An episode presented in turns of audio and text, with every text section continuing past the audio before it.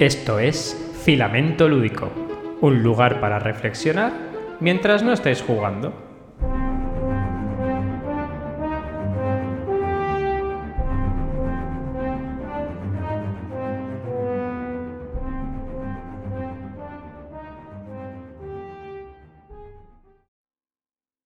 Muy buena, Jordi. ¿Cuánto tiempo sin verte, amigo mío? Bueno, pues más o menos el, el mismo de cada vez, Pepe, pero siempre es un gustazo que, es que te echo de menos. ¿Qué le vamos a hacer? Bueno, bueno. Bueno, vamos a, vamos a seguir en nuestra senda de innovación de todos los, de todos los programas y vamos a repasar eh, de una manera breve eh, los comentarios que tenemos de nuestro último podcast. Luego trataremos el tema y posteriormente debatiremos un ratejo de una manera amable, agradable y cercana. Bueno, menuda sorpresa, ¿no? Los oyentes dirán, ¿pero cómo? Pues nada, vamos a ello. Rapidito, que en el último programa se nos fue de las manos, a mí por lo menos había muchos comentarios y demás y se nos fue un poco el tiempo, así que voy a hacer un pequeño, voy a intentar abreviar esta vez. Eh, en este caso, la pole se la llevan por los opuestos, Calvo y Carol, que nos comentaron acerca del otro programa, fue sobre la simetría. Y bueno, comentan eso, también hace referencia al tiempo que tenemos para felicitar el año nuevo y él nos da, como siempre, Calvo, aportando datos eh, respaldados de manera científica. Y aquí nos, incluso nos da un enlace donde podemos ver eh, el por qué, hasta cuándo se puede felicitar. En cualquier caso, nada, animo a la gente a que lo mire. Bueno, comenta eso, eh, algunos, algunos casos en los que la, la simetría es evidente pero eh, sobre todo eh, puntualiza que los juegos temáticos y los wargames, que tal vez nosotros no lo, no lo, indicamos así de manera muy explícita, suelen ser más asimétricos y tiene toda la razón. ¿De acuerdo? Mientras que los euros, eh, abstractos, parties y juegos de habilidad suelen ser más simétricos, aunque indica que como siempre hay excepciones. Y la verdad es que la puntualización está muy bien y es muy acertada. Y bueno, también comenta que a ellos les gustan mucho los juegos asimétricos, lo cual a todos aquellos que les siguen un poco y escuchan su podcast, eh, por los opuestos, lo sabrán. Son amantes, pues eso, del Chul Wars, Labyrinth, Cuba Libre, Toilet Struggle, en fin. Pero dicen que, ojo, que no coinciden exactamente y plenamente contigo con respecto a lo de que para eso juega rol. Dice que es comprensible y respetable, pero piensan que hay matices en los juegos de mesa narrativos, como por ejemplo el Tainted Grail o las Mansiones de la Locura, que pueden hacer que en algunos momentos apetezca más esa experiencia de juego de mesa que eh, la experiencia de juego rolera. Bueno, es lo que comentan. Un abrazo y demás, y nos comenta eso, que después del comentario, toxicidad fuera, mala vibra fuera. No te hago gracia, te doy la mano. Bueno, pues ya está. Eso es lo que comentan ellos dos. ¿Ves? La gente conoce la canción, Jordi. Tienes poca fe en, el sentido rítmico de la humanidad.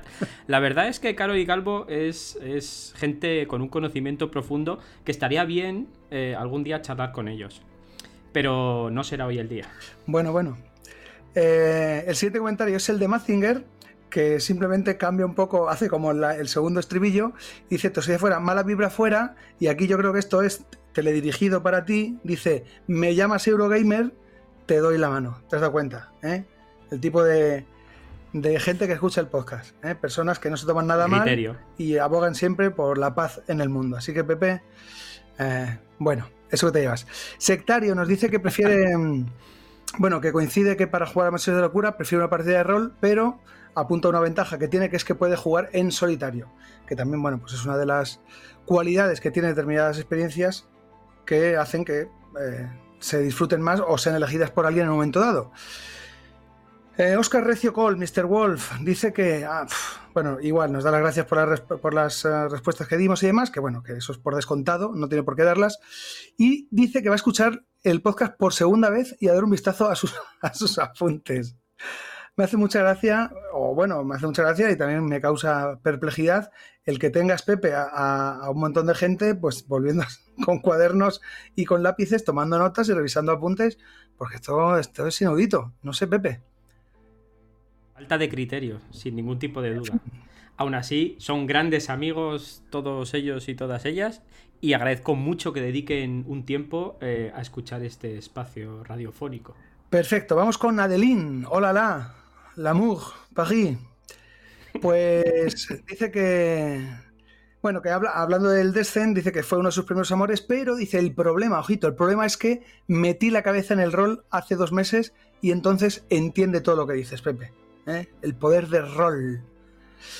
Pues nada, otro, otro más ah, para el bando de, los roleros. Fabuloso, sois, sois legión, ¿eh, Pepe?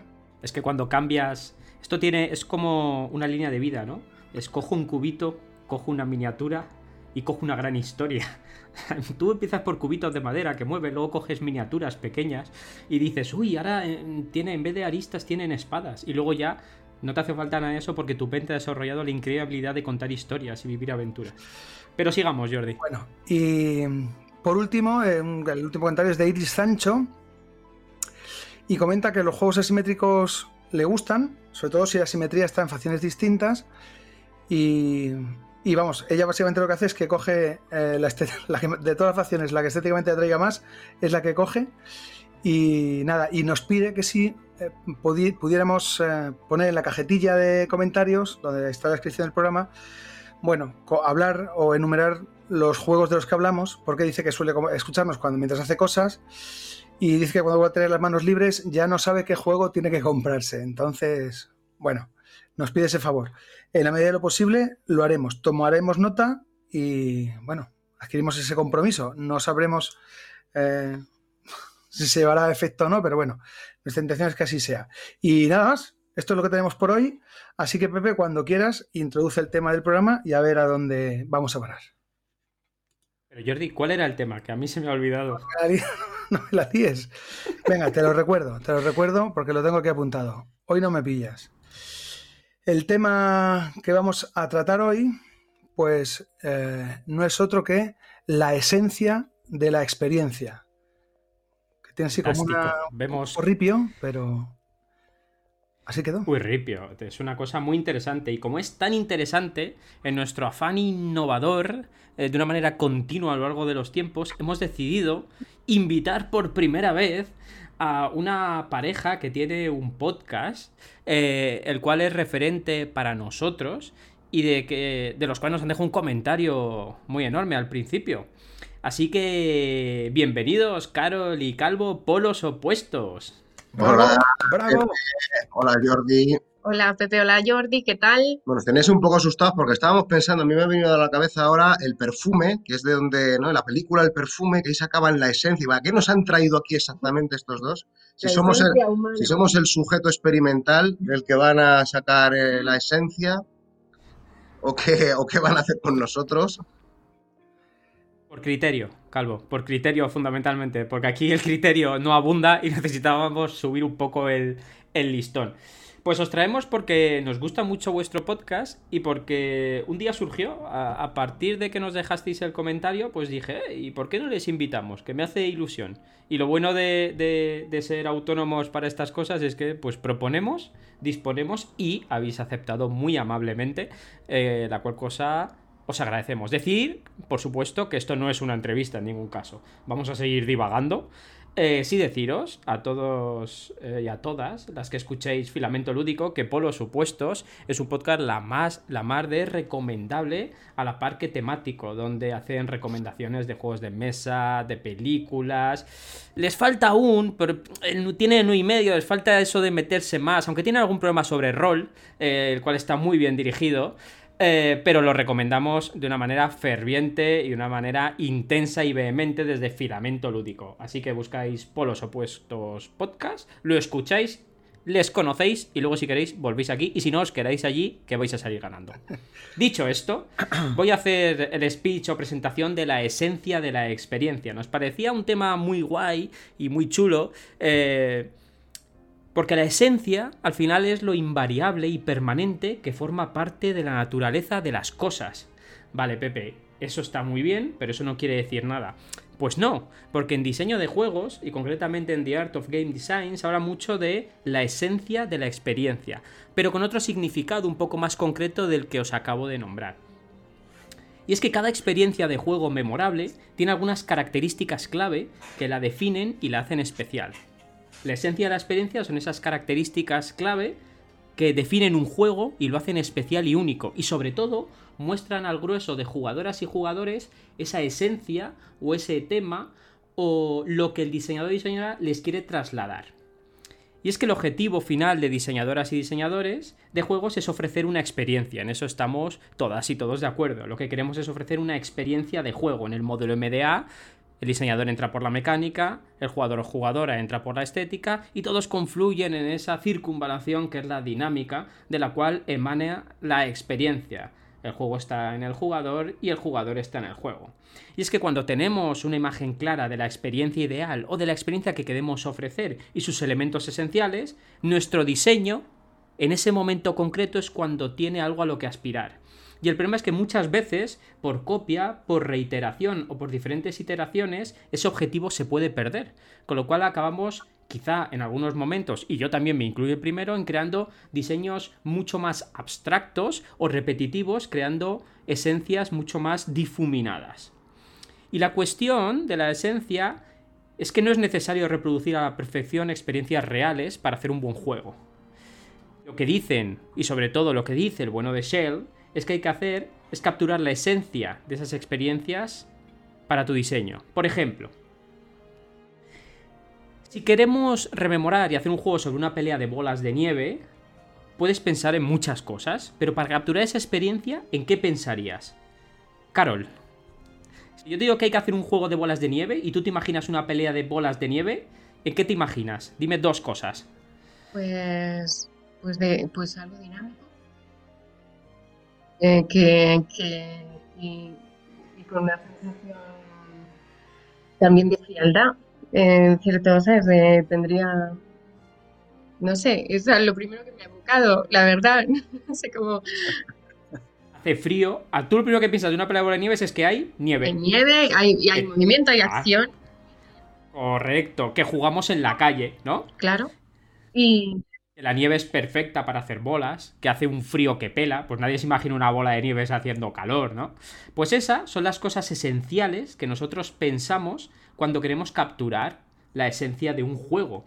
Y eso es lo que, lo que quiero trasladar eh, hoy aquí, en debatir de una manera clara eh, qué cosas esenciales buscamos en los juegos para poder consumir esa experiencia que buscamos en ellos.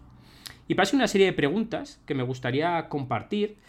Eh, ¿Qué experiencia queremos que tenga un jugador? ¿O qué experiencia buscamos como jugadores cuando nos enfrentamos a un juego?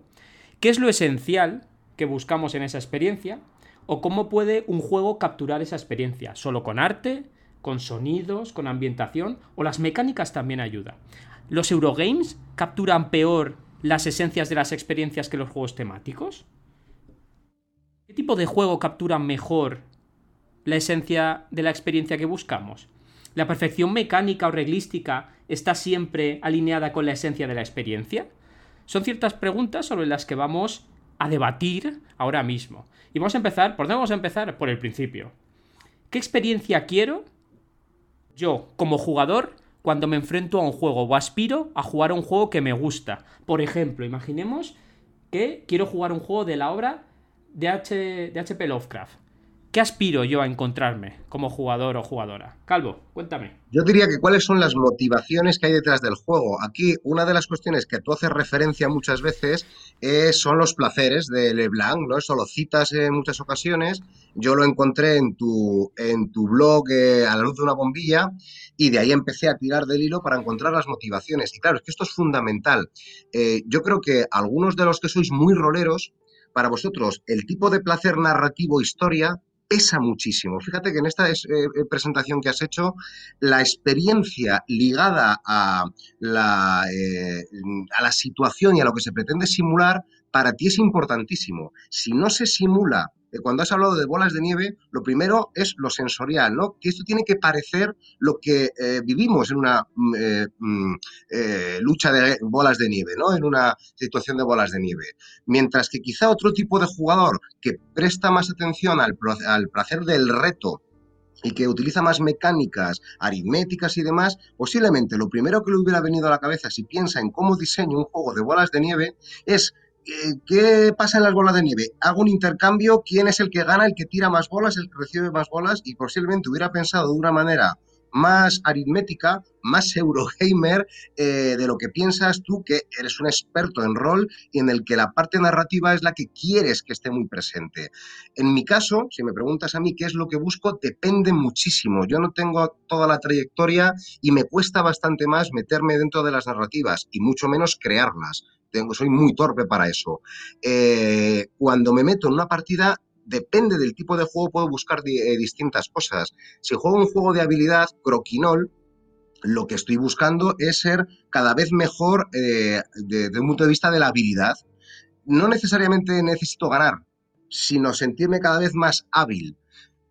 Croquinol y Carrom. No sé si os suenan estos dos juegos. Se parecen muchísimo. Para vuestra audiencia, que seguro que alguno, que la gran mayoría los conocerá, pero quizá alguno no, el Carrom se puede parecer más a un billar eh, con fichas de madera. Mientras que el croquinol eh, podríamos, ahora mira, eh, Jordi, que sabemos que es un, fan absoluto también de croquinol. Mientras que croquinol se podría asemejar más al, juego, ¿cómo se llama este juego de al curling en el que tienes que acercar las fichas al centro. Eso es muy rudimentario esto y muy grosero, pero eh, nos puede hacer una idea. Realmente lo que estás haciendo es lo mismo, lanzar fichas como con las chapas, ¿no? Sin embargo, la experiencia de juego, yo con la inmensa mayoría de la gente con la que he hablado, es radicalmente distinta. En Carron, la dificultad que tiene hace que te sientas fuera, que te, cuesta mucho más entrar en el flow, del que también habéis hablado muchas veces, que en el croquinol. Eh, en un juego de habilidad, tan aparentemente eh, eh, similar, tienes una experiencia incluso distinta. En un juego Eurogame yo tengo otras motivaciones a la hora de jugarlo. En el mejor de los casos voy a intentar superarme a mí mismo. En, eh, otros casos, que son los que más me gustan, si hay algo de interacción, me gusta haber intentado farolear dentro de lo que me deje el Eurogame al otro jugador. Si juego un juego temático, no sé, Cuba Libre, lo que quiero no solo es disfrutar del juego en cuanto al reto y a, la victoria, etcétera, sino a ver cómo llega a representar esto lo que pretende representar, ¿no? Si veo las facciones, si veo eh, esa parte histórica. Y yo sé que esa parte a ti, Pepe, es la que más te entusiasma, ¿verdad? Esta cuestión de que se representen en los juegos lo que se supone que se tiene que representar. Y si, con esto cierro de momento, eh, estoy jugando un juego de deducción, por ejemplo, el Sherlock Holmes, eh, Sherlock Holmes Detective Asesor, o juegos tipo Escape, que ya sé que no son escape, Jordi, que tú eres experto en esto, ahora nos dirás el término concreto. Eh, lo que me va a gustar más es el reto de eh, que me sorprendan los puzzles y la deducción que voy a tener que hacer. Fijaos que en, este momento, y hablando solo de unos poquitos tipos de juego, las motivaciones eh, a las que podemos intentar llegar son completamente distintas. Y me gusta mucho, ¿ves cómo les teníamos que invitar, Jordi? Porque abren luz en la oscuridad. Según lo que nos ha dicho eh, Calvo ahora, y esto es importante, no definiríamos una única esencia de la experiencia, sino que podrían existir diferentes esencias. La esencia temática, ¿no? La esencia de la habilidad y la mejora, porque la diseñadora y diseñador cuando crea un juego busca siempre una esencia. El problema es que muchas veces, y eso es cierto, personas como yo siempre tendemos a esa esencia temática. Y ahora vamos a hablar de ejemplos concretos. Imaginad, si hablamos de algún juego que no conocemos eh, todas y todos, me lo decís, aunque mi eh, polos opuestos saber bastante más que yo, Jordi también, de juegos de mesa. Imaginemos que queremos diseñar un juego de tenis. Sobre tenis, ¿vale? Evidentemente queremos trasladar la esencia del tenis. ¿Qué es la esencia del tenis? Pues dos seres humanos, uno enfrente de otro, con una raqueta que le están pegando toñas a una pelota.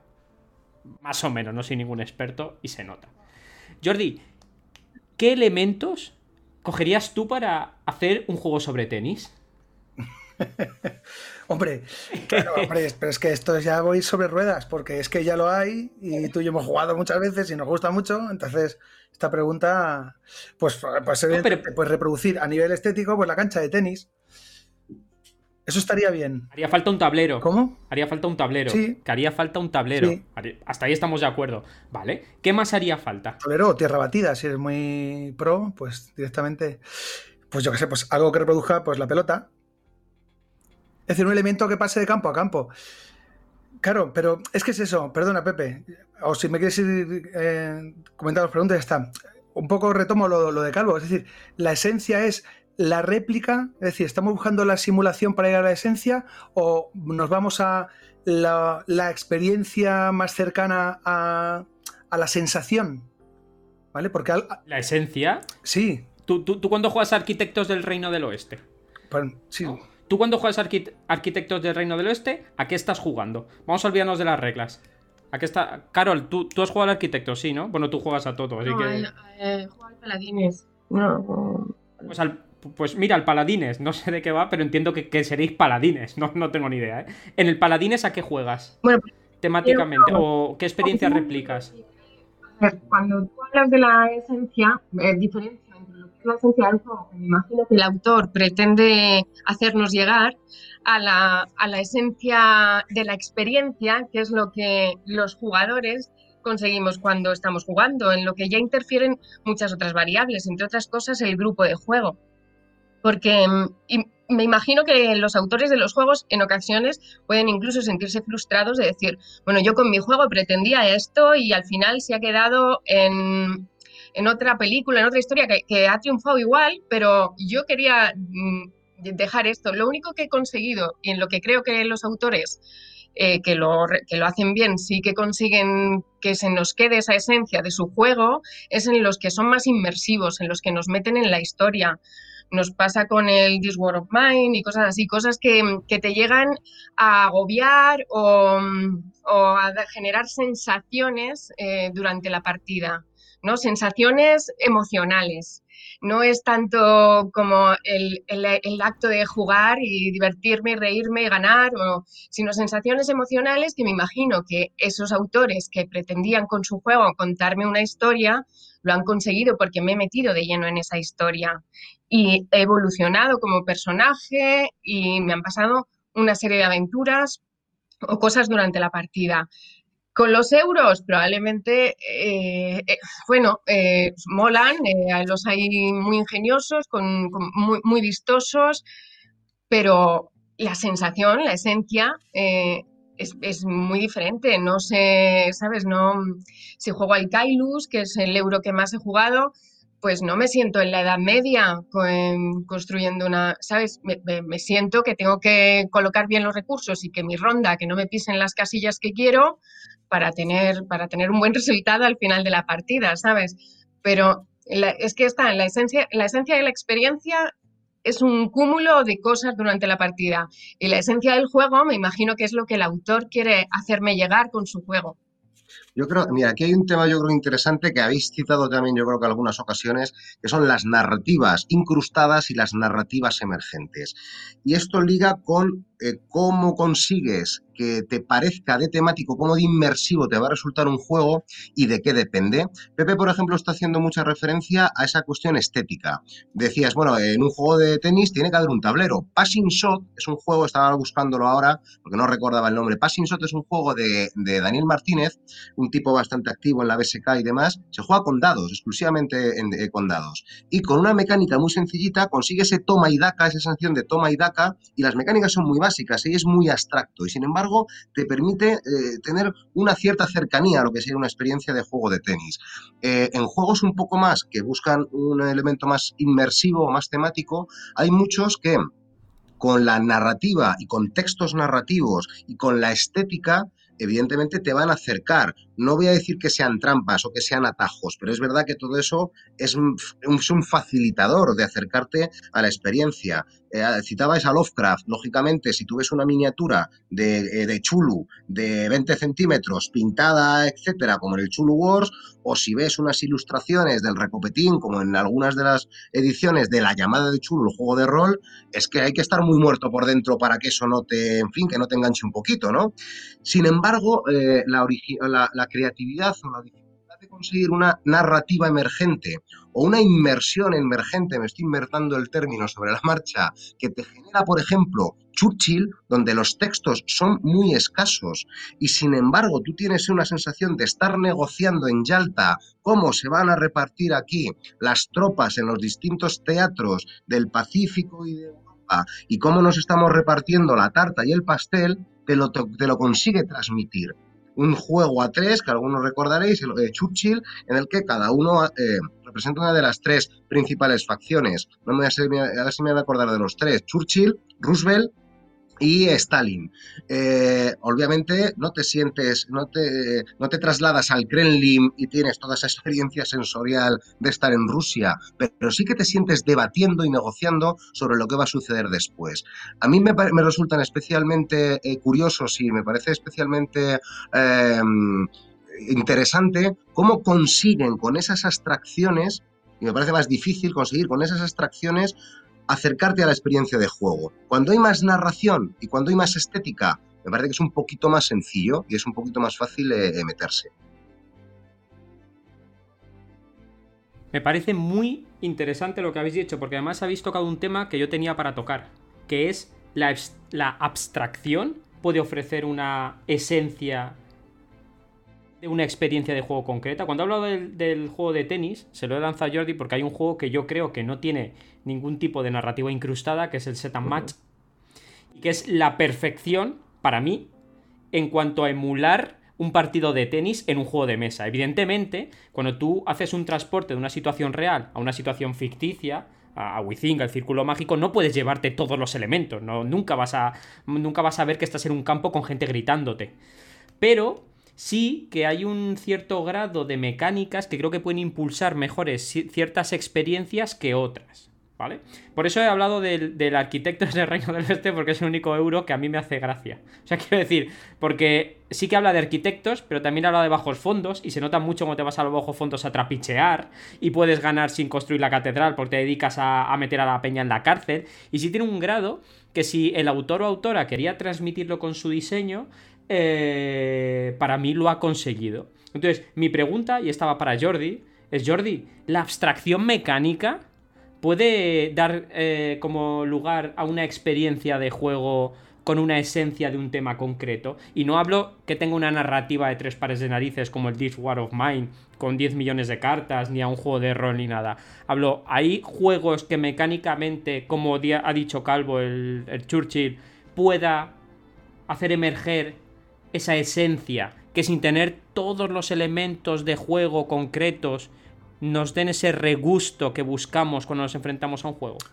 Pues, yo creo que sí, porque además, también si es que estamos hablando un poco sobre lo mismo, es decir, todas las capas que pongas encima de, esa esencia, o sea, de, la, de, la, sensación que produzca el jugador, lo que va a conseguir es tal vez potenciarlo, pero a, a la esencia lo que se busca, a lo que el juego espera que, es, que genere en el jugador, lo puede conseguir con muy pocos elementos. Lo que estamos diciendo, cuanto más haya, pues más fácil será o más lo potenciará. Pero evidentemente, desde una perspectiva, o sea, desde un planteamiento abstracto, sí que se puede conseguir una experiencia de juego potente y que, y que esté eh, alineada con, con la intención del diseñador.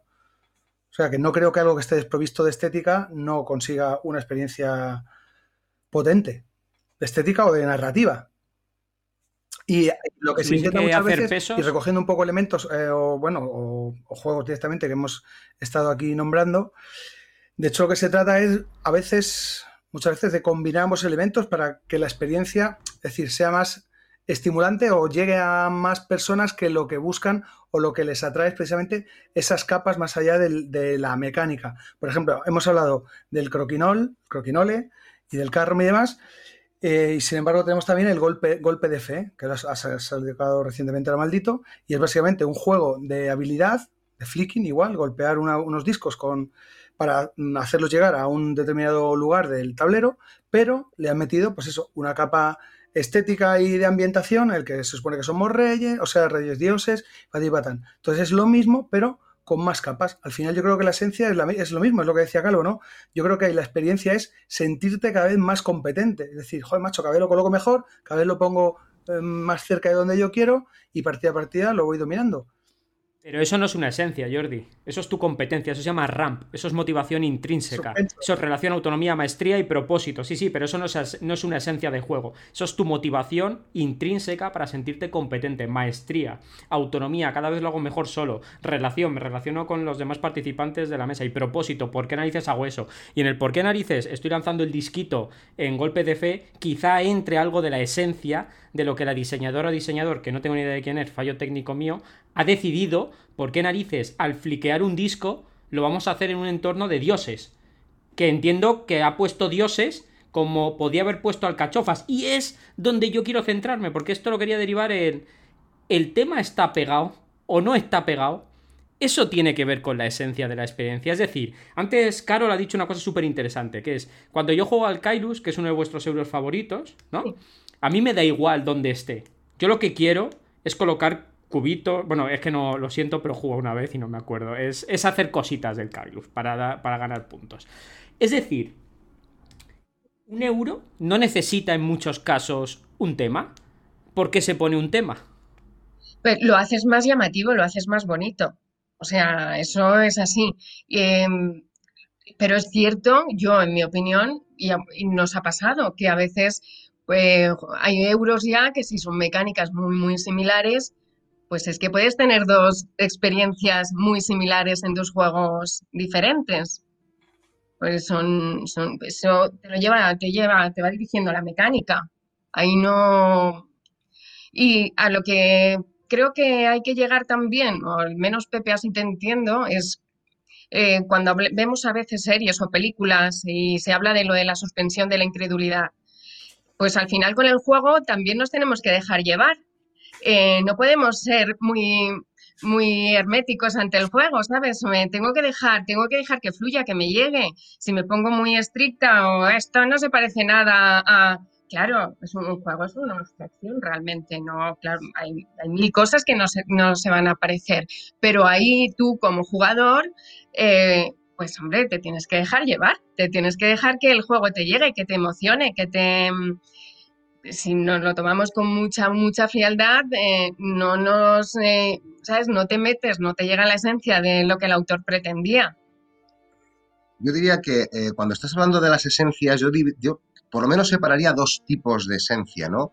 La que te traslada a la inmersión en el juego, pero luego también la de la competición. El juego eh, para muchos jugadores y manda narices que tenga yo ahora que defender esa, esa cuestión, ¿no? Que yo, para mí, siempre pesa más la, experiencia y la, y la, inmersiva, ¿no? Pero me parece que voy a tener que hacer el rol de representar ahora esa, ese, ese tipo de jugador. Que lo más importante es la competición. Cuando nos vamos a los abstractos puros, no hay tema, no hay nada a lo que tú te puedas enganchar, a lo que agarrar, no hay una narrativa. Puedes contar, bueno, una historia después de lo que ha pasado, pero realmente la partida de un juego abstracto puro, lo que estamos haciendo es competir y esta es la parte de la esencia pura, el reto. Eh, ahí de la competición es lo más importante. En los euros suele ser lo que más pesa. ¿Por qué hay un tema en los euros? Primero, para que estéticamente e incluso comercialmente pueda funcionar y en mi opinión también como una estrategia mnemotécnica. Es más fácil acordarte de que el cubo dorado es oro, el cubo eh, gris son piedras y que el cubo eh, madera es el cubo eh, marrón es madera. Si recuerdas estos conceptos y si luego además tiene algún sentido que la madera la llevas más al aserradero, que es donde la conviertes por X puntos, o lo que sea que vayas a hacer y recuerdas las reglas más fácilmente, que si tienes que acordarte únicamente de colores y números, que siempre es más escurridizo. Hay jugadores que buscan más la experiencia narrativa y la experiencia inmersiva y otros jugadores que no, que se la trae completamente al pairo, esto lo hemos escuchado muchas veces. No, mira, yo por más que me digas que estamos en Galáctica y el República de Roma y por más imágenes que vea, yo paso, yo lo que estoy intentando es competir y optimizar lo que hago.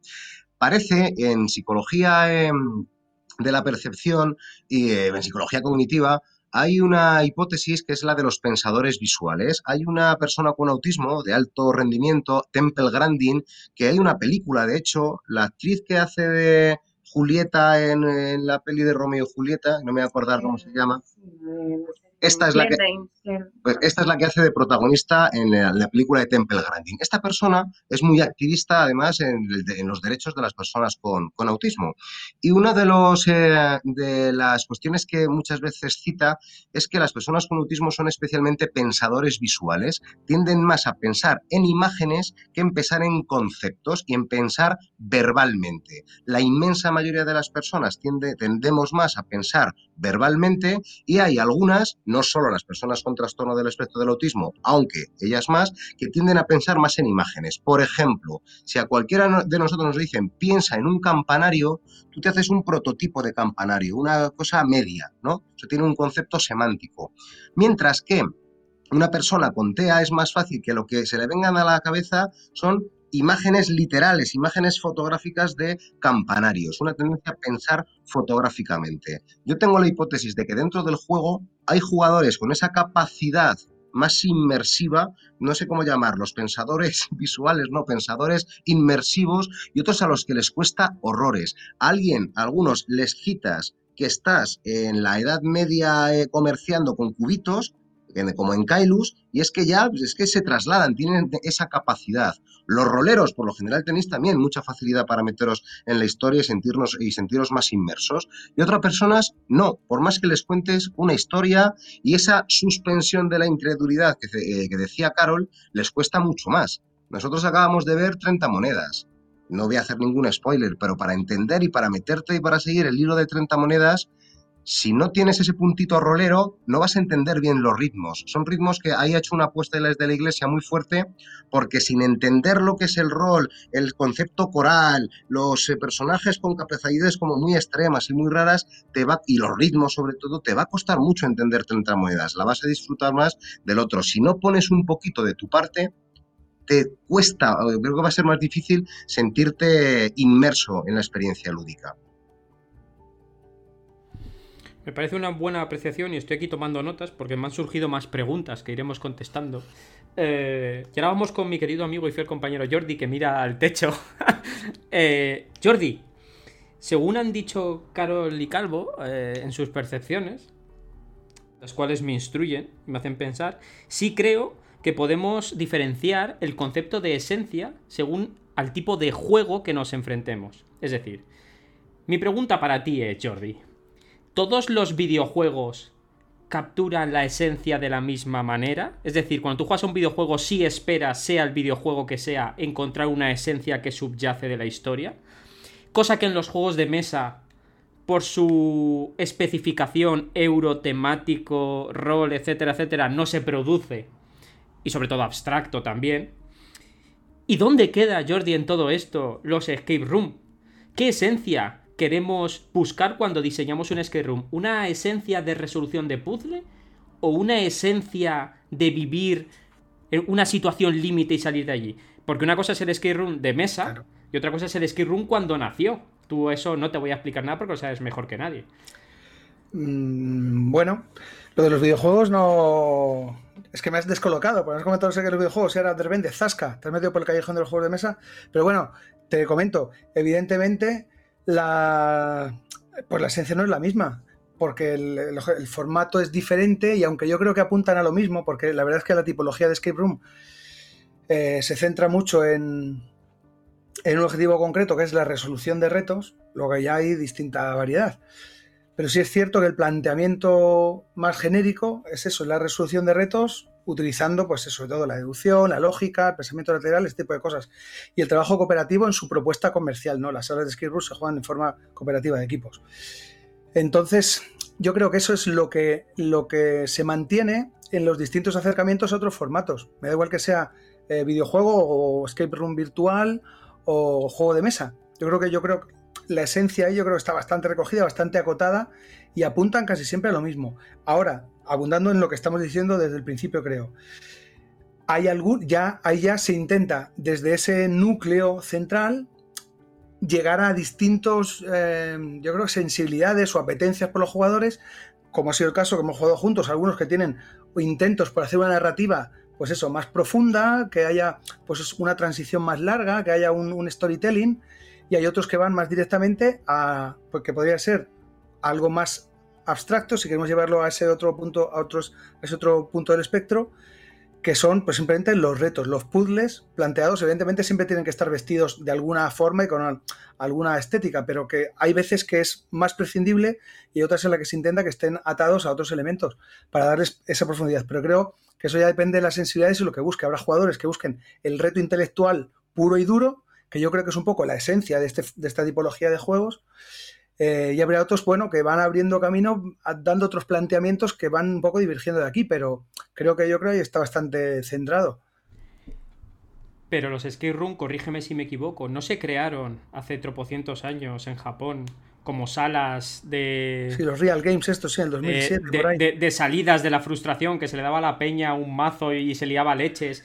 Y la temática... De hecho, creo, creo, creo que los creó un guionista eh, y lo primero que había era eh, una imposición temática para recrear un escenario eh, donde contrarreloj tendrían que salir de un lugar.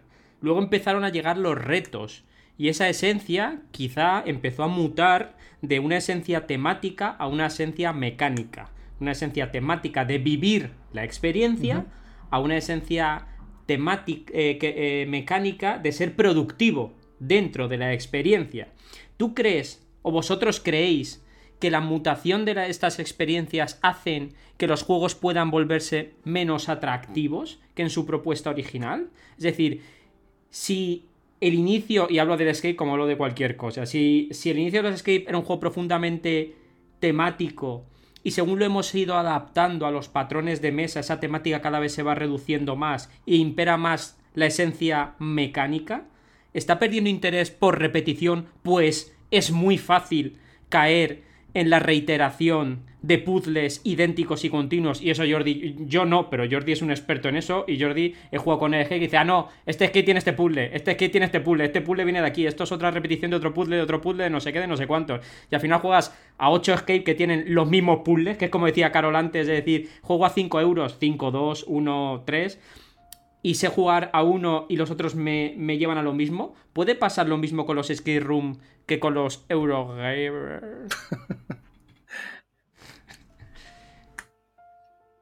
dale, dale, dale, chicos. Puede contestar quien quiera. Dale, ¿eh? opuestos. Bueno, bueno, si queréis, mira, porque... Yo creo que en, los escapes de, de mesa es algo que estamos viendo, que se están empezando a esforzar porque haya una temática, porque haya un hilo narrativo. En los exit, aunque se supone que lo hay, eh, cuesta a veces verlo. En los unlock, aunque se supone que lo hay, cuesta a veces verlo. Sin embargo, en el, Doctor Dark, eh, ¿cómo es el nombre completo? los misterios, del, del, Doctor Dark, que es el último de Mercurio, que son 10 partidas están hiladas, en cada una de las partidas llevas un personaje y vas creando una historia. El despertar es otro que tiene una, eh, una, línea narrativa y sí que se percibe la línea narrativa.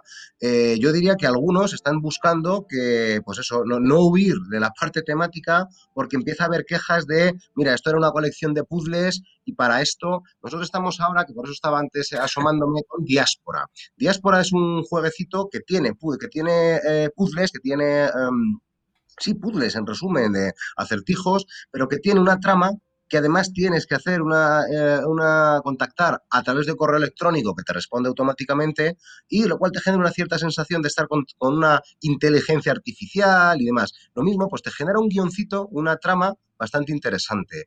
Yo creo que claro que se puede caer en eso, depende del original. Los Eurogames, yo soy de los que piensa que es fácil caer en la repetición y que muchos eh, redundan en la misma mecánica. Pero ojo, de repente aparece una eh, mecánica o algún juego dentro del Eurogame bastante original y dices, mira, chapó, porque esto es nuevo. Que a mí no me motive demasiado, Puede ser, porque ya el reto intelectual a mí no me seduce últimamente tanto, pero igual me preguntas esto dentro de dos años y te digo que no, que estoy harto de lo temático, que me ha parecido todo lo mismo y que ahora lo que quiero son esos retos aritméticos y de planificación a largo plazo y de funciones ejecutivas superiores al final, que es lo que hay detrás de, de ellos un pequeño apunte sobre lo que decís antes de la experiencia de juego en un euro. Puede ser memorable.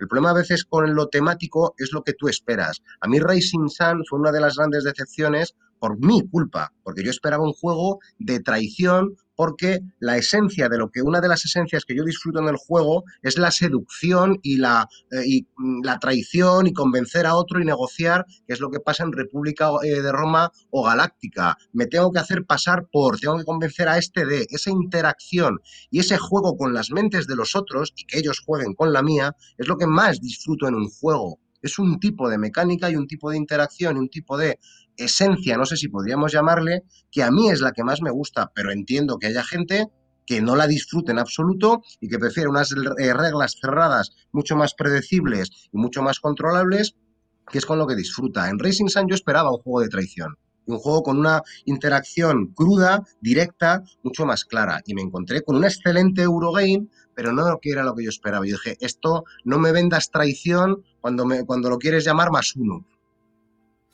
Pero es que es eso. Ese, es que acabas de dar en el clavo y es donde yo quería llegar. No me vendas traición, no me digas que este juego representa la esencia de unos clanes en conflicto, porque tú me estás vendiendo que la esencia de la experiencia es un conflicto en un mapa donde tienes que pactar. Y yo, con el Racing Sun, estuve a punto. Porque a mí los juegos de puñaladas traperas, como bien sabe mi querido amigo Jordi, que me ha sufrido y enfadado conmigo, me encantan. Es, o sea, yo es lo único que puedo, eh, de verdad, sacar mi maldad. Por eso lo de la esencia no es lo que busca tanto el jugador o jugadora como lo que ofrece o promete el diseño de juego. Cuando alguien va a jugar a la agrícola, yo no lo recuerdo, igual vosotros sí. ¿Veis un cartel que ponga aprende a dirigir una granja, sufre como los granjeros han sufrido, mm, condiciones climatológicas extremas, coge a la, oveja más bonita y conviértela en tu fiel amiga? No, dice, esto es un euro de colocación de cosicas y tal, y no sé qué, y no sé cuántos, y a correr. o la esencia, porque yo he jugado a la agrícola.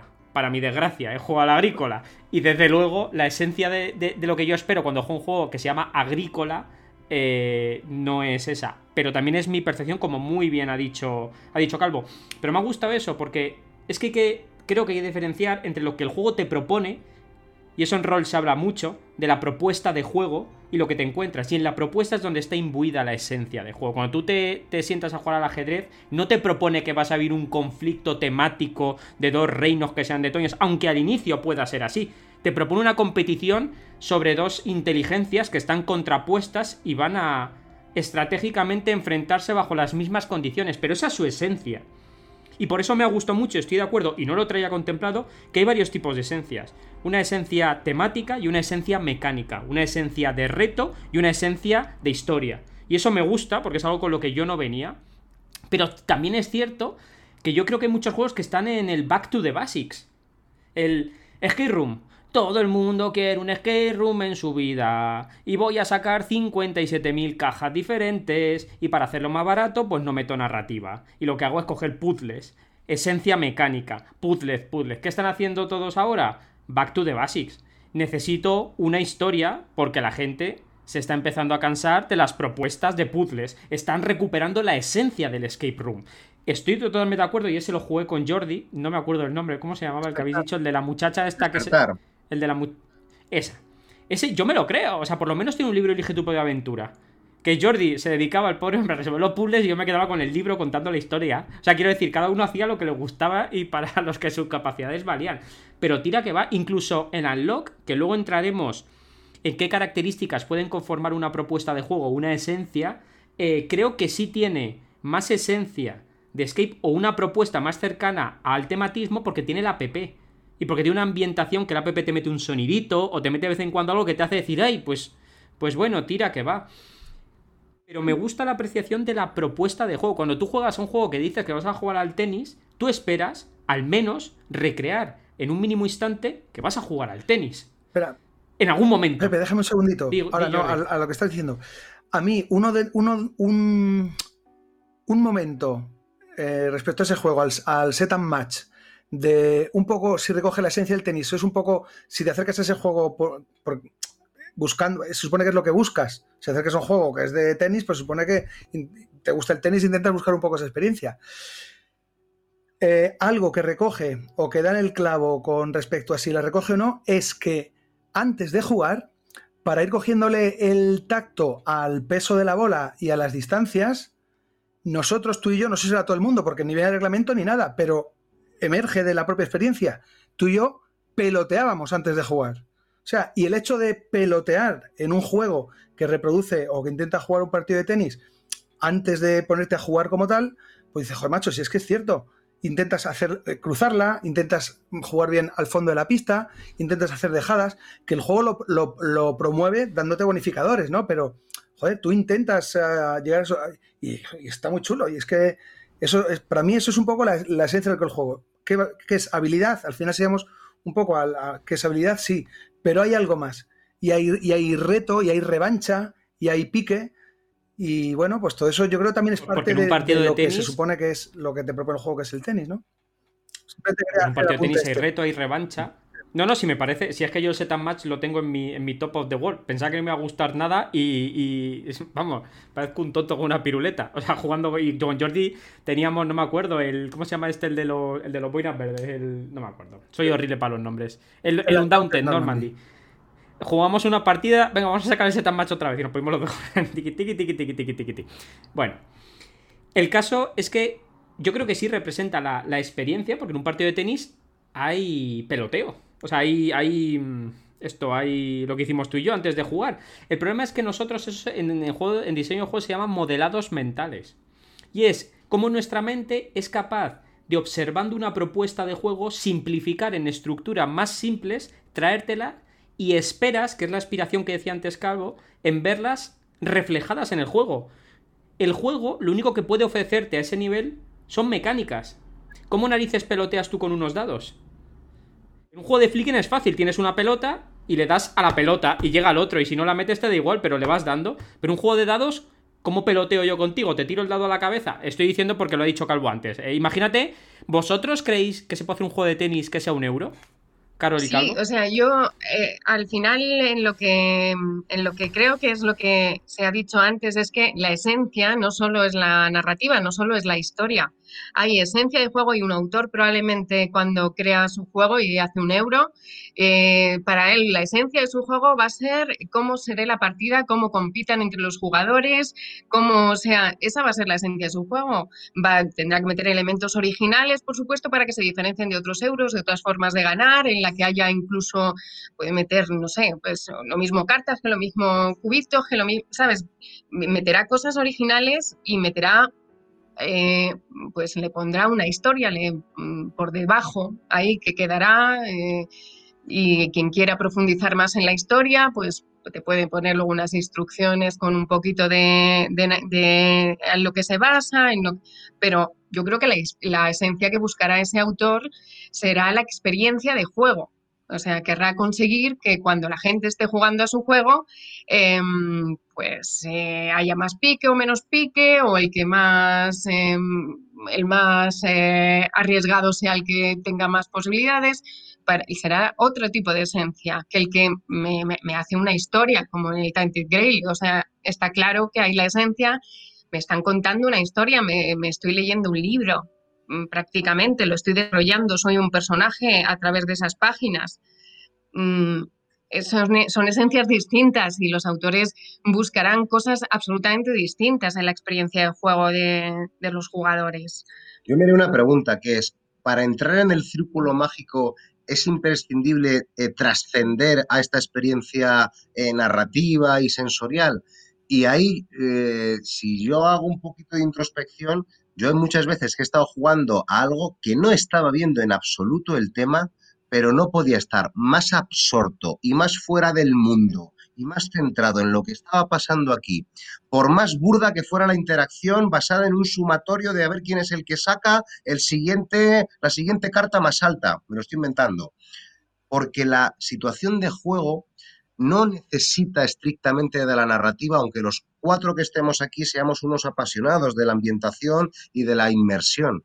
Pero eh, yo voy a defender ahora y romper una lanza porque no es necesaria la narrativa y la temática para entrar dentro del círculo mágico. Se puede entrar perfectamente. ¿Qué sucede? Cuando hablamos de juego y nos vamos incluso a lo más básico, y pensamos en cómo los niños juegan a lo que empieza a llamarse juegos de reglas, hacen como que yo soy y ahora vamos a hacer como que tú eras el papá y ahora yo juego, ahora yo hago como que soy el policía y interpretas algo y es fácil caer en que el círculo mágico esté tan ligado a lo narrativo. yo voy a negar la mayor y voy a decir que creo que muchas veces cuando más absorto estás en ese círculo mágico del juego es cuando lo que estás es inmerso en la interacción más pura eh, eh, con otro, la más pura en ese sentido eh, de mm, interacción más básica de estar intentando superar una situación, ya sea por competitividad, por cooperación o por lo que sea. Muy poniendo en valor la parte mecánica que nos interesa la temática y la inmersión, es que estamos cuatro aquí, que, yo creo que estamos en, la misma trinchera, ¿no? Pero la otra me parece igualmente de, eh, importante. ¿Qué opinas, Jordi, de todo esto? ¿Hace falta, ¿Hace falta que haya una narrativa, más que una narrativa, bueno, sí, una, miento, lo ha dicho antes Calvo bien, una narrativa emergente, que al terminar digas, porque aquí también habría que incidir entre si hace falta una narrativa incrustada o con que exista una narrativa emergente, vale, porque ahí, Calvo, yo te debatiría. Yo soy abogado del diablo aquí, o sea, quiero decir, menos hablar de euros, me vais a ver hablando de todo. Eh, cuando tú has dicho que estás absorto mecánicamente en algo, y dices, no, ¿por qué no? Tú estás creando en tu mente una narrativa emergente. Y cuando tú terminas esa historia, que te has creado en la mente, tú sales del círculo mágico que tú has defendido que es mecánico, pero no es mecánico, es emergente, es narrativo emergente. Y tú has salido montándote, creo, ¿eh? eh o sea, ahora mismo estoy con un, con un argumento, montándote tu historia, que has terminado de yo he colocado esto, pero fíjate, si no, incluso el narrema, que es la unidad mínima de narración, existe en el Tetris. En el Tetris existe el narrema, que es la unidad mínima de narración existente en cualquier historia, con lo cual cualquier historia tiene narrativa emergente o incrustada.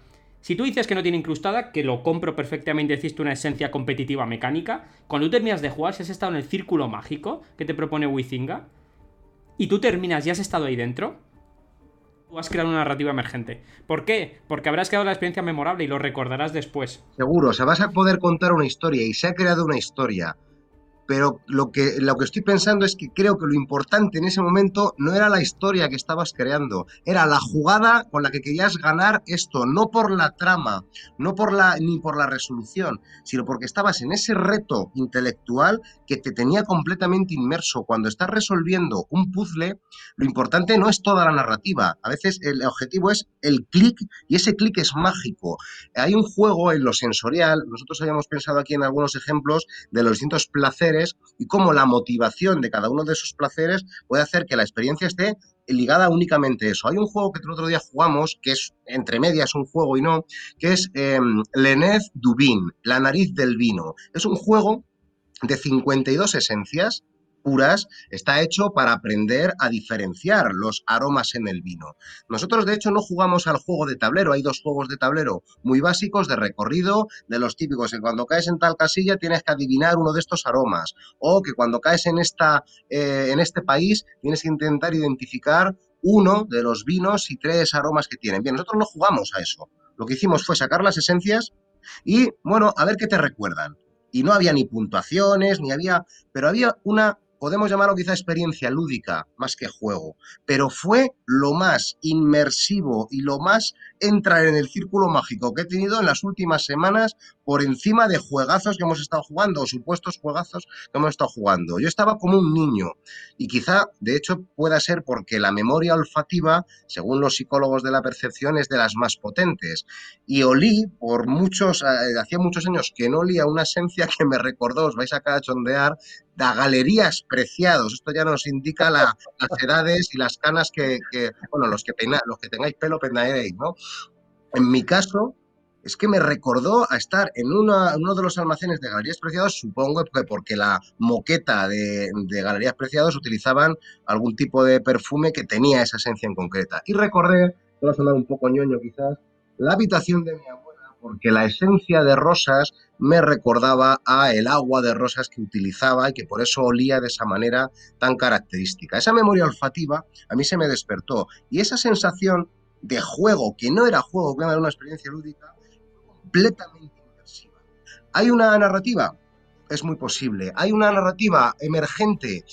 No lo puedo negar, pero creo que la esencia de la actividad no era crear una historia aunque se estuviera creando, no eran las memorias que se estaban generando, sino estos ejemplos de situaciones concretas que te hacían estar expectante a qué estaba sucediendo y a cómo se iba a resolver. Me gusta que no niegues la mayor. Por eso quiero decir que poco a poco vamos a llegar a que para generar una experiencia memorable hace falta que haya una historia en algún sitio. Ya lo decía, arranque. Eh, y no es en contraposición al Homo Ludens de Wizinga, sino es un anexo. Wizinga dice que el Homo Ludens es hombre porque juega, y Ranke dice eh, que el Homo Narrans, el hombre es hombre porque cuenta historias. Y para disfrutar y relacionarse lo hace todo mediante historias. Ya creo que hemos sobrepasado o estaremos cerca de la hora del programa y me gustaría empezar a encarar el final con una serie de resúmenes y ya desde una posición personal vuestra. Habéis hablado muchas veces de los placeres de, LeBlanc, de los jugadores y jugadoras, que aquí hemos hablado algunas veces, del reto, de las historias, de la sumisión, de, de, lo sensorial, etcétera, etcétera. Y estamos hablando de la esencia de juego, de la experiencia memorable. Por lo que hemos hablado, vemos que en esa experiencia memorable, en esa esencia, hay una parte temática, una parte, digamos, de ambientación, hay una parte mecánica, hay una parte de reglas y también hay una parte artística, que es cuán bonito está algo y nos lo presentan. Si yo os preguntase a cada uno de vosotros cómo pesan esos tres grandes apartados a la hora de disfrutar, como Carol, como Calvo y como Jordi, no en el conjunto de opiniones, porque aquí no se da nunca, nuestra opinión no representa a nadie, representa a nosotros mismos con nuestros límites. Si yo os pongo esos tres, esas tres características fundamentales, que pueden ser mecánicas, donde están incluidas los sistemas de reglas, etcétera, etcétera, ambientación, donde está incluida la narrativa, las ayudas y arte, cuán bonito es el juego, cuando vosotros os enfrentéis a un juego, y si esas tres son tres patas de un taburete de la esencia, ¿qué peso le daríais a cada una de ellas? Pues yo personalmente son las tres imprescindibles. Quiero decir, porque o sea, la narrativa, la ambientación es fundamental para mí, para que me guste un juego, ¿no? Que, que, ya me llame la atención por lo que me va a contar o lo que me pretende contar. Luego, el arte eh, es muy necesario también, es algo que, que me lo hace disfrutar, o sea, me, que me entre por los ojos, ¿sabes? De decir, uy, qué ganas, o, incluso tiene bueno, toda esa parte. Y luego las mecánicas, es cierto que si finalmente no te fluyen durante la partida o se te hacen te ponen muchas trabas, eh, joder, te puede, te puede fastidiar el juego por completo. O sea, es que realmente yo, me es muy complicado. Creo que conseguir esa balanza, ¿sabes? Conseguir tener ahí em, eh, que sea todo esté más o menos nivelado en el juego es, eh, tiene que ser lo difícil, pero tiene que ser lo que hace que un juego triunfe. Que lo tenga todo más o menos. Yo no, sé, no sabría con qué quedarme, porque te puedo decir que me quedo con el arte y luego, claro, me puede frustrar que no me estén contando bien la historia, que no consiga hacer, que no me, que no me llegue. Entonces... Pero de inicio. Pero tú, tú, tú imagínate que estás en un barco y hay comida para tres y sois cuatro. Está Carol, Está el arte, la ambientación y las mecánicas. Y tienes que tirar a uno por la borda. ¿A quién tirarías? Que yo sé que hay que. sé que tendremos que tener al 33,3 periódico puro. Vale, yo, yo eso lo sé. Sí, sí, pero vamos a. Yo, venga, voy yo primero. Vale. Voy yo primero. Yo al arte le pego una patada. Y lo tiro por la borda. Si yo tengo que elegir, si me obligan a elegir a mí. A mí, yo al arte lo tiro por la borda de los tres, eh, estoy siendo muy extremo, que quede claro. A mí me gustan las cosas bonitas. Pero si tengo que elegir con qué quedarme de un juego para disfrutar de una experiencia y de una esencia que a mí me guste, yo personalmente al arte lo tiro. Sí, sí es verdad que, mm, que, bueno, que se me está contando una historia y, fluye con las mecánicas, pues a lo mejor puede quedar en un segundo plano, puede quedar en un segundo plano el arte. Mm. El, el arte, eh, entendido como estética, o sea, componentes, el arte no me refiero solamente a, a, lo gráfico, estético, la experiencia sensorial del juego. Pues yo, estético, yo tiraría a la narrativa. Y sabes, por mi gusto personal, si a mí me gustan mucho los euros, yo por experiencia sé que la narrativa es de quita y pon, de manera que no me costaría mucho generarla para adornar lo que realmente me atrae que es la mecánica, y yo reconozco, porque me gusta mucho la estética, yo soy, yo soy como una urraca, yo veo algo que brilla y digo, ¿qué es eso? Y voy para allá. También los juegos bonitos me atraen. Y, muchos juegos de minis podrían ser una peana con un trozo de papel recortado. Le digo a mi hijo que me pinte un muñeco, le pongo una encima una peana y juego con eso. Y digo, yo con esto no juego. Yo quiero jugar al Mythic Battles, yo, porque yo quiero ver a la Hydra con todas sus cabezas Quiero ver un minotauro tocho y que me dé miedo y, que, coger la miniatura y mirarla y, y, cuando estoy jugando, mirar las miniaturas. Y bueno, pero es mi caso particular. Y como es, hay que ser, aquí estamos exponiendo cada uno lo que quiera, yo os cuento eso. A ver, Calvo, venga. Pues yo voy a cerrar la trilogía y voy a sacrificar las mecánicas, ¿no? y, cada uno ha sacrificado algo. No, depende del juego. Podemos sacrificar quizá uno de los elementos. Si yo juego a Sherlock Holmes, detective eh, asesor, puedo sacrificar las mecánicas porque no son tan importantes y la estética que tiene la ambientación y la narrativa es lo que me interesa de esa experiencia de juego. Si estoy jugando un euro, puedo sacrificar la estética porque las mecánicas o la narrativa eh, es quizá o emergente que puede ir surgiendo es la que me puede interesar. Y si juego, no sé, a eh, un Chulu Wars, a lo mejor puedo sacrificar más que no haya eh, una narrativa explícita. Depende de qué tipo de juego estés jugando, quizá puedas sacrificar más unas u otras cosas. ¿Qué es lo que busques en cada experiencia? Es lo, es lo interesante y lo, y lo complejo, ¿no? nosotros yo creo que disfrutamos de distintos tipos de juegos, aunque mucho más de los narrativos, ¿no? Pero como decíamos antes, yo creo que a veces que nos sentamos a la mesa y aunque tú eh, eh, eh, haces muy bien en defender la cuestión de que siempre se crea una narrativa, pero yo a veces no me siento a la mesa a crear una historia, ni necesito que esté representada la ambientación. Hay veces que me siento a la mesa para otras cosas. Hay incluso otras motivaciones del metajuego que citabais antes que me parecen también interesantísimas y que quizá vaya más allá de la propia, del propio círculo mágico y del propio experiencia de juego como tal. Hay veces que nosotros nos hemos sentado a la mesa simplemente para aprender a tolerar la frustración que nos va a generar. Me da lo mismo lo que pase en la partida, pero como sé que me la voy a llevar, mira, voy a ver si me acostumbro a llevarme una paliza, a hacerlo mal o aprender a ganar eh, esto que irónicamente está aprendizaje emocional en los juegos y me importa más de lo que, lo que pasa en la partida, sino a ver si aprendo a tolerar la frustración y al contrario, irónicamente, lo que a veces nosotros decimos un poco de broma, ¿no? El miedo a ganar, cuando estamos ya a puntito, ya se le ve el miedo a ganar y cuando está a punto alguien de cerrar la partida, irónicamente, en esos momentos muchas veces cuando peor juegas, porque ya lo que te pone nervioso y ya no juegas igual, ya no piensas igual. Saber gestionar la emoción es otro aprendizaje. Y hay veces que nos hemos sentado a la mesa única y exclusivamente para eso, para, para entrenar, la emoción. No a entrenar en el juego, a entrenar la emoción, porque hay veces que, a ver, a nosotros nos ha pasado.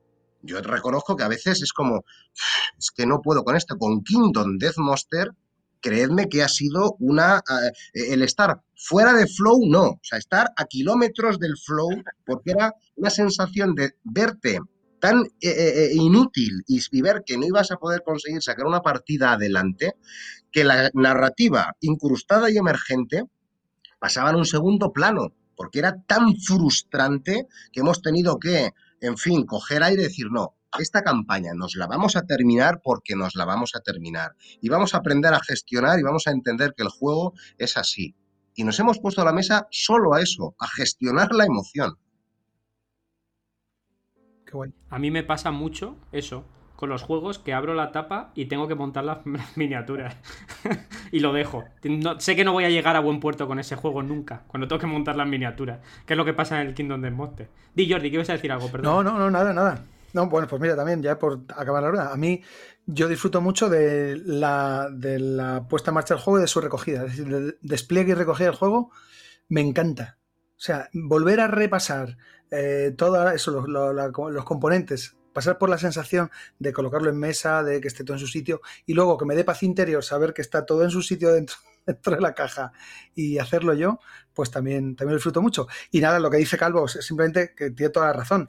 Es decir, volvemos a lo mismo una, una de estas tres eh, características que hemos estado un poco viendo cuál era más prescindible, evidentemente dependiendo de qué juego, eh, pues tirarías por una por otra. Hemos dicho de manera general, pero evidentemente Calvo, que siempre es una persona cabal, pues ha puesto los puntos encima de las IES para decir, chicos, ¿no, estamos, estamos locos o qué? claro, si, si, un juego que lo, que lo que pone sobre la mesa es una experiencia narrativa, pues no vas a prescindir de la narratividad, porque te cargas el juego, no hay juego. Entonces, muy bien, toda la razón, Calvo. ¿Y en los videojuegos existe esta casuística? ¿Existen los juegos de mesa? Eh, en los juegos de mesa hay juegos abstractos, hay juegos euros, hay juegos temáticos. En los juegos de rol son juegos de rol que incluso en la nueva moda indie podríamos decir que son incluso más narrativistas. Pero decir que un juego de rol no tiene narración, sea el que sea, es mentir. Todos tienen narración y más actualmente donde todos los juegos tiran a eso. Pero en los videojuegos, ¿acaso los juegos de mesa son una rara avis que no podemos exportar esas teorías de diseño, lo cual los hace más interesantes todavía? Los videojuegos eh, ¿la esencia también se debe adaptar al tipo de juego? ¿O todos los juegos recrean una experiencia que es temática? ¿No existen, o existen muy pocos videojuegos que solo recreen experiencia mecánica? La esencia sea mecánica, como hemos visto durante este debate tan interesante. Hombre, yo creo que es la, o sea, yo creo que es la, es la misma, es, el mismo concepto, lo que pasa es que el mundo de los juegos. Además, hay, si hay juegos, si hay muchos juegos de mesa, pues imagínate, multiplícalo por lo que sea, de videojuegos. Evidentemente, claro que de todo tipo. Hay juegos que son solo mecánica, y hay, unos que, los que, bueno, los indies y demás, que puesto más por la narrativa. Otros que la apuesta estética es un disloque. Por ejemplo, el gris, por nombrar uno que siempre me viene a la cabeza cuando eh, hay que apoyar la, la, puesta en escena y la parte estética que prime por encima de otras muchas cosas. Aunque evidentemente hay una narrativa que también es chula, que es interesante, que es sugerente. Hay, una, hay un componente de habilidad de... Pero bueno, hay, por ejemplo, a mí, por ejemplo... Pero el gris quiere recrear una historia. ¿Cómo? Mira, Jordi, que el gris sí quiere recrear. Sí, sí, claro, evidentemente la hay. o sea, quiero decir, tiene una esencia. Y si yo, si yo quito el Tetris, decidme un juego. Eh, a mí es que no se me ocurre ninguno, también lo digo. Un videojuego que sea. Eh, eh, que la esencia sea mecánica. Como el ajedrez. Un videojuego. Todos estos de puzzles, de las burbujitas, de que tirabas burbujitas, tenían que hacer un patrón de los mismos colores y se, y se, despegaban todas. Todos los que sean de puzzles, ¿no? que tengan esa cuestión de puzzle, lo que va a pesar es, la, es el puzzle, vaya, es la mecánica. Muchísimos, de app así de teléfono, de dispositivo, de teléfono móvil, hay muchos. Porque evidentemente, claro, ahí lo que potencias es eso. Las consolas y ordenadores, pues la, la, potencia gráfica y demás hace que se puedan eh, apostar por el desarrollo gráfico pero en estos va más a la esencia del puzzlecito. Tenéis toda la razón del mundo, me he venido arriba. Sí, las tenía yo todas conmigo y he salido escaldado. Toda la razón del mundo. Y la última pregunta para terminar. Es una pregunta que yo tengo aquí, aquí dentro que tiene que ver con esto, pero no tanto. Es, vamos a centrarnos en la esencia mecánica, ¿vale? Que después se, extrapolará a la, a la temática.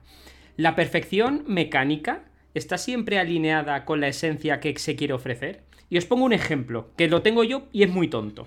¿Conocéis el Root? ¿Conocéis el Fortune and Glory? Sí. Yo no lo he jugado, sí conozco, pero no lo he jugado. Es de aventuras en el que tienes que recoger. Sí.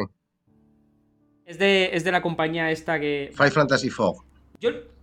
Eso, gracias. Gracias. Sabía que había alguna rana, pero no sabía. Fighting Fog. Es, que no me había. sí. Eh, vale, a mí con el root me ha pasado una cosa. Eh, también voy con mis taras, ¿vale? Yo he jugado y mecánicamente yo reconozco que es la leche. Yo lo reconozco. Pero a mí no me ha. No he entrado en el juego. No he entrado en nada, ni en el reto, ni he entrado en la temática que ofrece, ni he entrado en nada. Y mecánicamente. Tengo una reverencia, porque creo que está muy bien diseñado. En cambio, el Fortuna Glory eh, mecánicamente es un desastre. O sea, es el mayor. Bueno, es uno de los mayores. yo lo tengo. me, lo pillé hace muchos años por Amazon cuando lo ponían barato, pues además cuesta un pasturcio. Eso es un desastre mecánico. O sea, quiero decir, tú tiras dados para todo. pero para todo es literalmente para todo. Ahora, yo, una de las partidas más, más, más que mayor recuerdo tengo es del Fortuna Glory. De lo bien que me lo pasé jugando a eso. Entonces, la perfección mecánica influye, vamos a olvidarnos si queréis de la, de, la, de la, esencia y nos centramos en la experiencia memorable, ¿influye de alguna manera en potenciar esa experiencia? ¿O simplemente depende casi más de los jugadores en ese círculo mágico?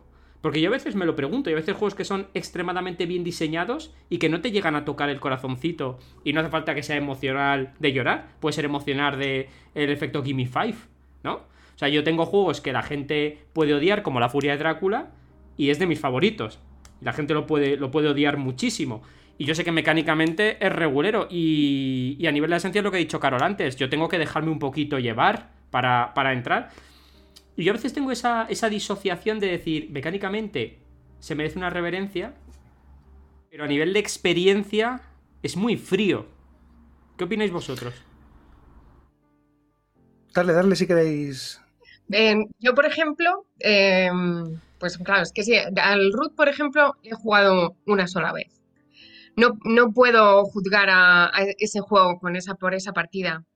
Lo primero porque es un juego que me parece mm, con cierta complejidad en las mecánicas, eh, para yo necesito más tiempo y les doy a los juegos siempre más tiempo antes de, mm, ¿sabes? De, claro, porque es que no, ese juego requiere más, requiere más, requiere que, conozca a los, a los personajes, requiere que sepa cómo gano yo, cómo, cómo ganan el resto. Ese juego me exige más, le tengo que jugar varias veces y luego ya te diré, me ha llegado o no me ha llegado.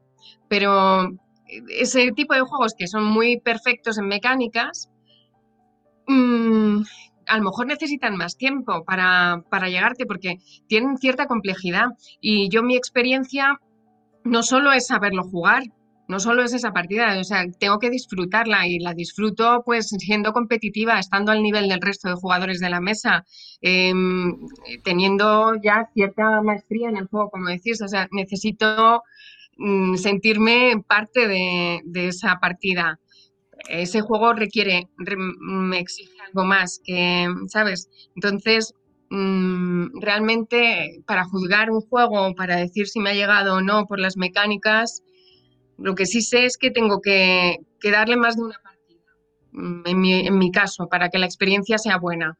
Y luego la experiencia de juegos, muchísimas veces, en juegos que nos apasionan a nosotros, se puede frustrar por muchas variables eh, pues ya el resto de jugadores hay partidas que no, que no salen, que no surgen, que no fluyen por el motivo que sea, aunque sea un pedazo de juego maravilloso.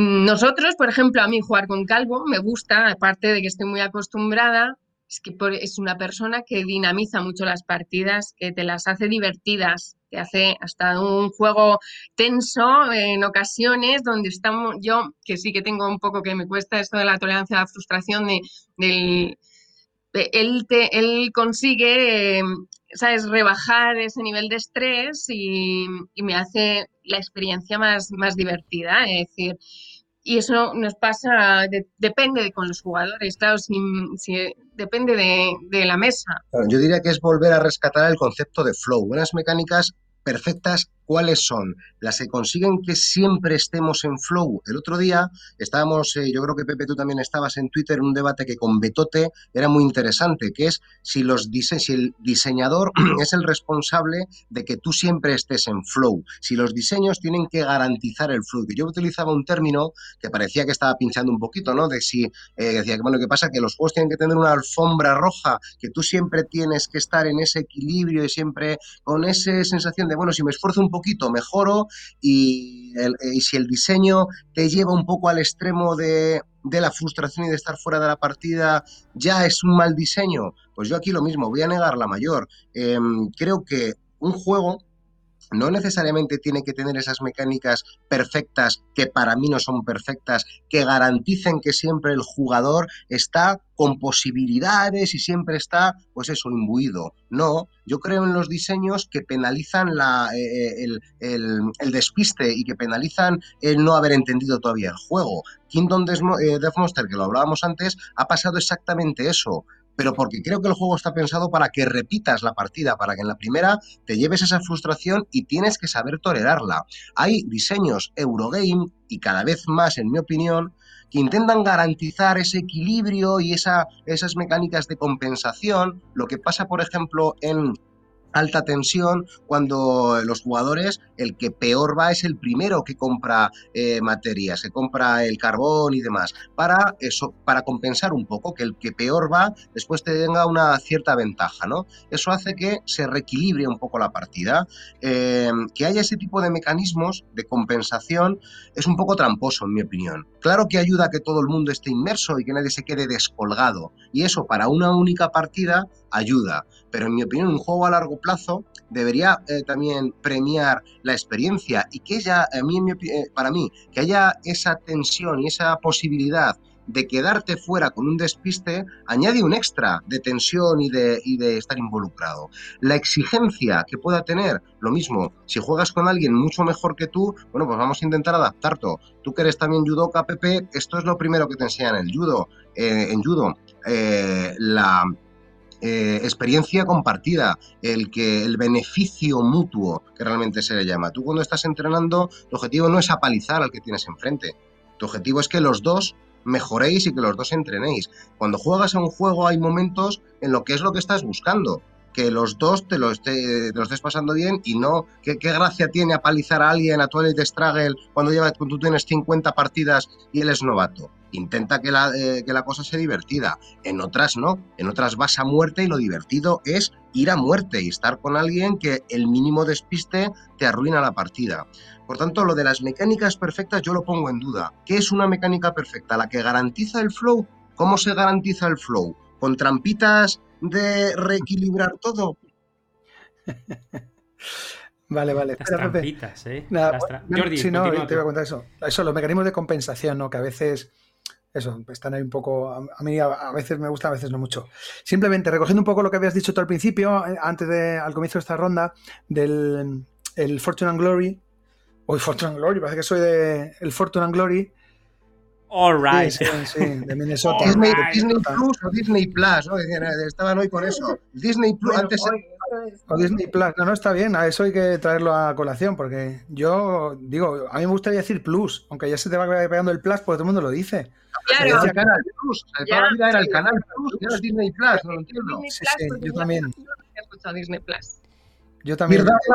Douglas.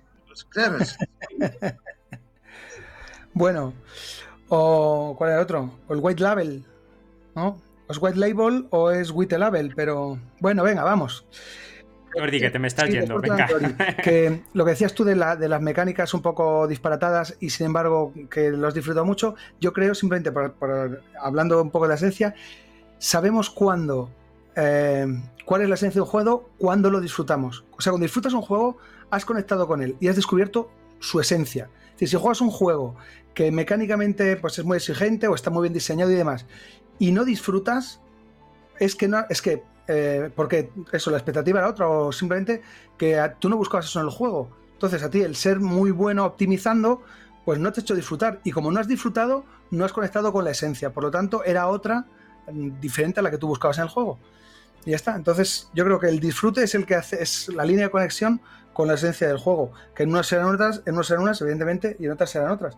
Y no hay que buscar siempre la perfección, porque sé que estamos sin tiempo, pero ah, podríamos sacar a colación, pues eso, los grupos, o sea, los diseños en los que de manera, o sea, eh, muy, muy explícita, eh, el disfrute del juego es, depende del grupo. O sea, el juego te plantea una experiencia que por sí eh, no se sostiene y, es un, los que se llaman juegos grupo dependientes. Entonces, si tú pones de tu parte y estás rodeado de la gente adecuada, el grupo, o sea, el juego va a ser muy disfrutable. ¿Por qué? Porque la esencia del juego es hacer que los jugadores aporten, porque el juego te da simplemente eso, un pequeño sustrato sobre el que tiene que construir todo. Los jugadores hay que poner mucho de tu parte. O los push your luck o los cooperativos. La esencia de los cooperativos es la misma en todos. Es decir, que entre todos ganemos el juego. Y luego ya puede ser un pandémico, puede ser un Burger Gloss pues es lo que quieras, pero bueno, en cualquier caso eso, que yo creo que si disfrutas eh, es cuando has conectado con la esencia del juego, cuando no, pues evidentemente no la has captado. Y no pasa nada, porque no hace falta que todas y todos disfrutemos de los mismos juegos. Cada una, cada persona tiene sus habilidades, sus gustos, sus competencias.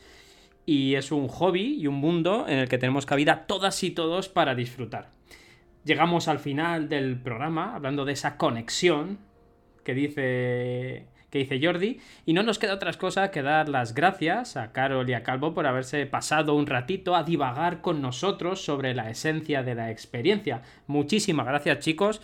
Recomendamos otra vez encarecidamente Polos Opuestos Podcast pasaos por ahí, tienen multitud de programas hablando de juegos, de series, de, publicaciones de diversa índole y es mucho más que recomendable. Unas últimas palabras. Pues gracias a vosotros, eh, encantados de haber estado aquí y muy, muy, de acuerdo con la conclusión de Jordi, la verdad, que al final, y yo me quedo con eso, lo que la esencia es lo. Llegas a la esencia del juego cuando, cuando lo has disfrutado. Así que nada más, Calvo. Un placer estar con vosotros, nos tenéis a vuestra disposición cuando queráis. Eh, argumentando también con lo que decía Jordi, soy de los que también cree que puedes llegar a conectar con los euros, cuando a veces nos quejamos de que, oye, la gente que dice que no me gusta jugar, hombre, alguno te debería gustar jugar, no me gusta el rol, eso es porque no has probado nunca una partida de rol. Pues yo creo que cuando a veces decimos, es que a mí los euros no me gustan, es porque no hemos conectado nunca en una partida en la que de verdad hayamos, llegado a esa esencia y hayamos estado enganchados.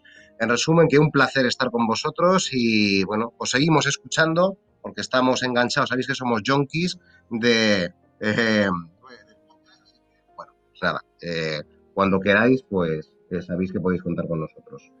Qué bien, qué bien, fabuloso. A mí me gustan mucho, por supuesto. Además, eh, nos estamos viendo y pues está, es decir, me gusta mucho porque así, pues conozco a Carol, que nunca hemos tenido el placer de vernos en persona, y a Calvo, pues también este año lo he echado de menos porque solemos coincidir, pues eso, en los CLBSK, en el fin de naranja, y pues este año no hemos podido, entonces pues verle, pues, pues me gusta también, aparte de escucharle siempre, pues le veo y bueno, pues siempre es grato y y es emocionante también. Digo, mira el tío, que bien está.